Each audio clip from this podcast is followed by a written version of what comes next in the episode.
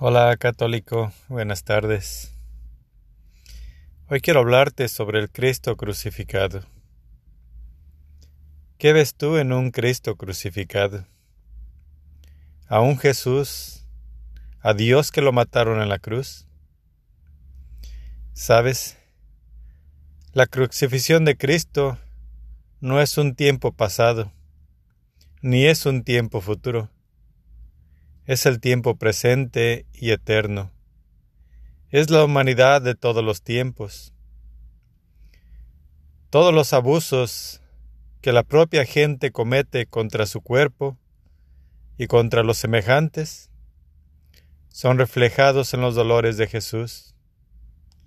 Jesús no sufrió por su causa los sufrimientos del cuerpo del Hijo del Hombre que es el Hijo de María, que es Jesús, el Mesías, no es más que nuestra propia sangre, nuestro propio cuerpo. Es el cuerpo divino que bajó del cielo y que nosotros tuvimos que triturar, matar, crucificar para nuestra propia salvación, para los que creemos en Él, porque es la humanidad. Él no quiere que crucifiquemos a nuestros semejantes. Cada vez que hacemos alguna maldad, estamos haciéndolo sangrar a Él. Estamos clavándole esas espinas con nuestros pensamientos, esos latigazos con nuestras acciones, le estamos clavando esos clavos cuando hacemos lastimar a otra gente y aun cuando le matamos. Porque nosotros somos asesinos, adúlteros, borrachos, rateros. Somos una gente llena de pecados que si no nos arrepentimos terminaremos en la muerte porque la muerte en esta vida, para el ser humano, es la muerte, la muerte al infierno.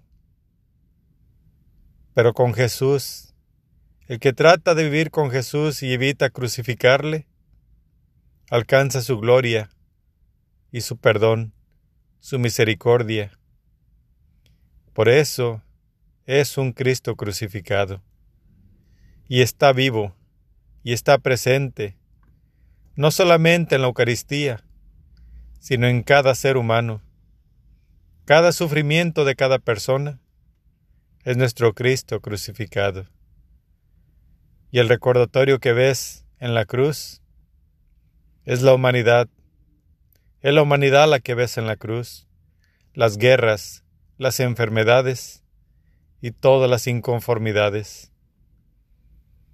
Todos que somos acosados por el demonio, y nos obligamos uno a otro a estar siempre golpeándonos, crucificándonos, porque carecemos del amor de Dios que Él nos muestra cuando entregó al Hijo del Hombre, a la tercera persona, a ese sufrimiento. Por eso cuando veas a Cristo, arrepiéntete de todas tus malas acciones y piensa en su misericordia para que algún día podamos gozar de lo que Él nos ofrece, el amor eterno. Adiós, que Dios nos bendiga y nos perdone. Buenas tardes.